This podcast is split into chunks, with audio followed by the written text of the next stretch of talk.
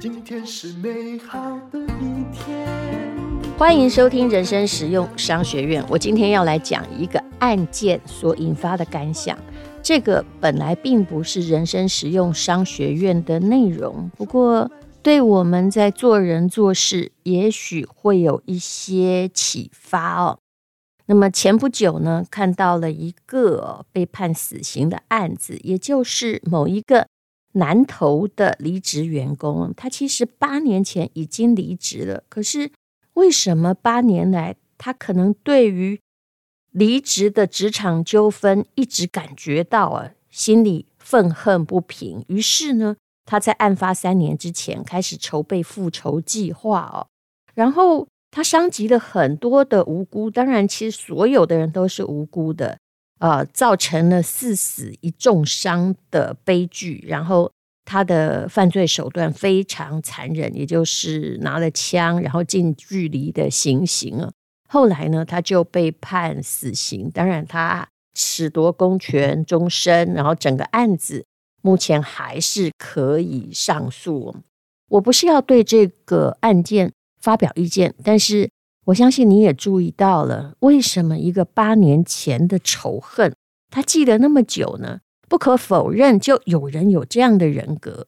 我也看过有人呢、啊，嗯，我说我认识一个老太太，她在讲她。三十多年前的老公的背叛呢、啊，他也讲得咬牙切齿的。有时候我在想，这些沉没成本哦，现在真的要讲到商学院的事情，为何你难以忘怀呢？显然，刚刚那个嫌犯是他在八年之后，他都没有找到别的工作嘛，然后所以呢，他就会觉得这都是八年前啊，你解雇我的错误啊，我一定要让你们好看呢。人有时候会焦灼在某一件事情上面，嗯，在这个情商这堂课里面呢，我们就说过了，你要保护好你的杏仁核。如果你的杏仁核哈已经好像被丢了汽油弹这样子着火了，那么你有时候你很难自己灭掉那个火灾。那什么样的人会一直着火呢？或者是总是会因为小小的事情，然后惹来很大的风波呢？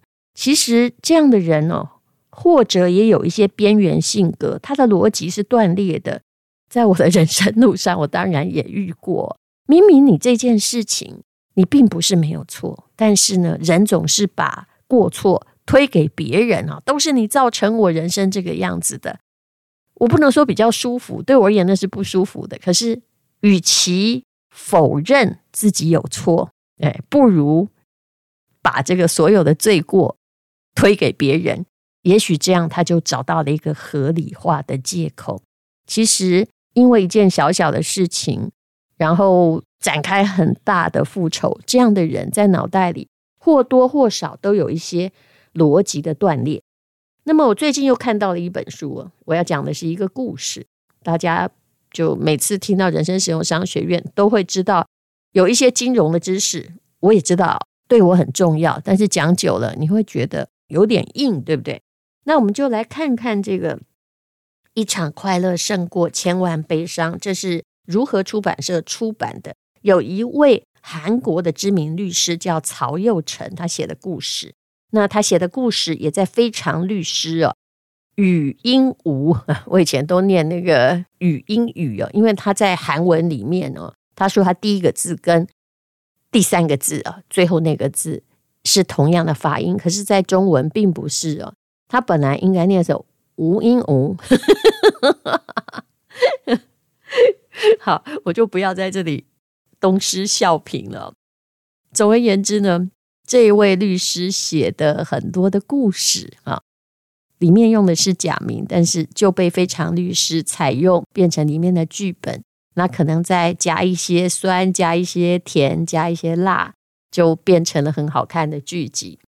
我今天要读的这一篇哦，就是其中他写的某一篇文章，叫做“小心口舌利润也会砍向己身”哦，讲的就是一个可能他在暴怒的时候哦，他整个人就会翻身成绿巨人这样的故事。这样的人相信只要从事法律这个行业，看到的都不少。从事大众传播也是，你常常去看到某一些新闻，他采访杀人犯，结果呢，呃，旁边人说怎么可能做这种事？他很孝顺啊，哈，他对人很有礼貌啊。可是人哦，在暴怒的时候会变成什么样子？有时候他整个逻辑就破裂了啊，就完全不在这现实社会上。当然，这不能够拿来抵罪哦。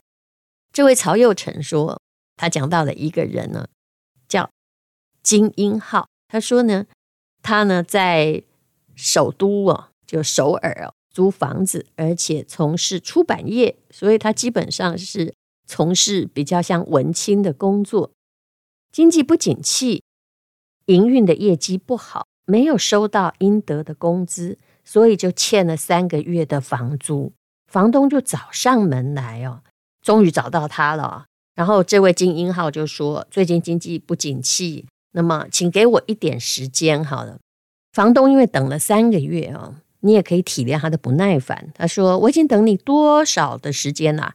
我也靠收租金过活，我这样很为难，我也不好过啊。”然后房东就下定决心，就逼问他：“你给我一个可以还钱的时间。”然后这个金英号他就说：“我尽量在周末之前准备好，赶快想要结束这个话题，拖延一阵子。可是啊，问题就出在房东转过身之后，好像刻意讲给他听似的，说：‘哎呀，这个人的人生真悲哀，太可怜了。’听到这句话的金英浩瞬间失去了理智哦哦，结果呢，他就跑进厨房，拿了把刀出来啊。”房东没有被吓到，反而还开始冷嘲热讽。他大概觉得一个文青不会做什么事，就说没出息的人花招真多。结果，这个没有控制怒火的金英浩用菜刀刺了房东七次，房东就当场死亡了。可是这位律师到拘留所的接见室，看到这位金英浩的时候，只看到一个苍白而且看起来很温和的脸庞。根本不像是会犯下杀人罪的人。我想他跟很多报道这类新闻的记者所看到的犯人是一样的。这位金英浩说：“我也搞不清楚自己会这么做，因为他说我人生很悲哀的时候，我心里的怪物就被唤醒了。等我回过神来，他已经倒到地上了。其实我不知道你会不会有暴怒行为。我觉得我也曾经发作过一两次，但我会摔东西。”就是自己一个人在家，然后呃很生气的在那里摔东西，后来觉得自己真无聊，摔东西不是弄碎了还要自己收吗？哦，当然这需要慢慢克制的。后来念心理学啊，很重要的一个原理就是哦，其实你的杏仁核要接受到这情绪要几秒钟时间，你必须把那个电波，我把它叫电波，先自己挡住它。那你理智就会开始运行，因为我们理智的运行啊，还更慢了一点呢。所以不要让自己到暴怒的阶段来，那你就不会做出一些自己也很后悔的事情。这位曹佑成律师哦，就把辩护的方向定为失去判断能力之后，身心脆弱状况所犯的罪哦。他觉得这个并不是经过预谋。而存心置对方于死地的杀人罪，不然这个也很可能会被判成杀人罪哦。如果律师一个不小心的话，律师主张应该适用重伤致死或伤害致死。其实他们韩国的法条跟我们也没有差很多了哦，只有细节上的差异。后来呢，啊，这位金英浩就被判处十二年有期徒刑。他说呢，让他瞬间变身的。只是房东的一句话叫“哎呀，你的人生真悲哀”，房东可能也没有想到这句话会让对方哦就这样子触发了。有一个著名的心理实验，曾经给人们一百张单词卡，让他们背起来。回收卡片之后，就要你看看刚刚看过哪几个字，你可以背上几个呀？如果是这个非常律师语音无，他应该可以背的一百个，而且照顺序不乱哦。但是，一般人呢就没有办法背那么多个。后来发现呢，他们写下印象深刻的词汇，比那些正向的词语，什么希望、勇气、爱呀，都多。人们对于负面的词，比如说“兔崽子”啊、“笨蛋”啊、“去死”啊，反而更有印象。因为看到威胁还有负面词汇的时候，我们的大脑就会开启自我防御的机制，把那些字词啊，他的说法是储存在大脑的边界，引起细胞的变化。心理学家表示，因为人类保有对外部攻击的防御本能，便将其进化为对于负面词汇的敏感的反应。那么，这位曹佑成律师，他真的也遇过很多次这样的案子。比如说啊，韩国在二零零八年有一个杀人事件，三十多岁的这位家伙也姓金哦。他跑到了高中时期教自己的宋老师家里，就杀了他自己的老师。警察把他逮捕之后，警察都觉得很纳闷：你都这么大了，可是他是你高中老师，这么久都没见面了。后来呢，这位金某人就说，他在高中一年级的某一个考试被宋老师说你作弊，而且呢受到了体罚哦。他跟警方表示啊，他说呢。那时候的恶言相向哦，我受到的侮辱，我从来没有忘记过。所以只要我有空，我就查宋老师的讯息。他搬家了也不例外啊。那曾经透过网络找到对方的住址，上门要求宋老师对当初的事情道歉。那时候他恐怕也快三十岁了，可是宋老师不肯承认错误。所以呢，你看看高一到三十多岁，大概过了一倍的时间呢，他就是。还是犯下了罪行，杀了老师。当然，这个人家污蔑你，你杀他，这当然彻底不对等，而且犯罪。警方为金某人进行了精神鉴定，可是发现他精神相当正常，只是很难理解为什么他会紧抓着那么多年前受到体罚的记忆不放。这个记忆啊，一直是无法忘怀的刺激，挨在大脑的一个角落里，所以。一直叫大家忘了沉没成本，我真的觉得这些需要练习啊！你会发现有一些人呢，活到这年纪，我常常看到有些人脑里全是恨，呃，哎，全部好像快乐 从来没有在他的脑袋里驻留。几十年前的一句别人的讽刺，他也一直放在脑袋里面，他讲起来还是很激动哦。这位律师他后来又说了，其实很多东西搞到了。法庭中并不是因为那种恨有多大哈，就是很多人会觉得说这件事情明明是小事，但当事人很介意，很可能你也只看到冰山一角了。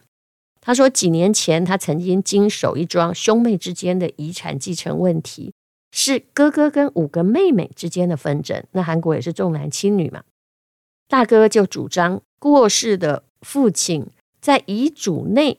决定把大多数财产留给自己。五个妹妹认为那个遗嘱是伪造的。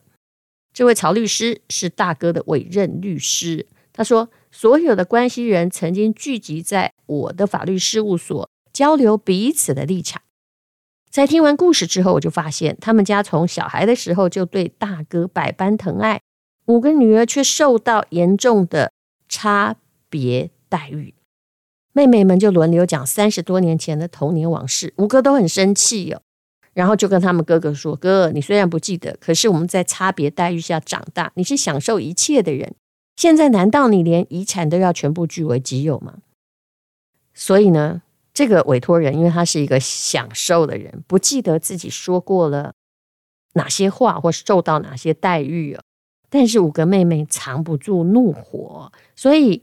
当然，在这种状况下，我认为啊，这个遗嘱是很可能啊，爸爸妈妈也希望财产给大哥继承。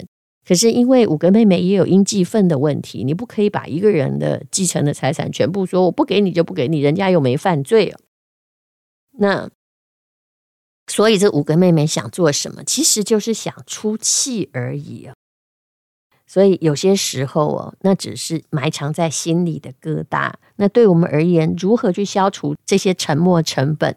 你需要一些练习。我说真的，就不要一直储存那些负面的东西，长久了对自己的人生也不是很好。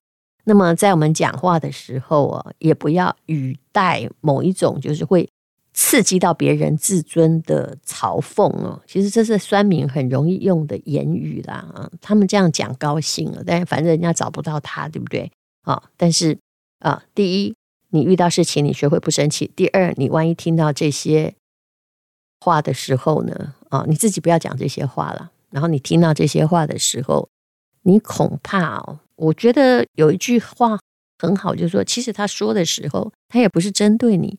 可能是针对他人生的怨气，所以就在自媒体上找你来出气吧。那么我们自己当然要审视，是不是曾经不小心在别人心上砸了钉子？所以哇，这痛苦的种子真的发酵太久了，从各个案子都可以看到，真的是挺可怕的。我相信这当事人真的不知道。不过说了一句话，我也忘了为什么今天会变成这个样子。总而言之。大家就请小心了，因为很多人呢、在被激怒之后，理智呢是会断裂的。谢谢你收听《人生实用商学院》。好，这本书叫做《一场快乐胜过千万悲伤》，我觉得书名取得很好哦。里面的剧情哦，就被非常律师所引用，是一本韩国的畅销书。今天是勇敢的一天。没有什么能够将我为难。今天是轻松的一天，因为今天又可以，今天又可以好好吃个饭，做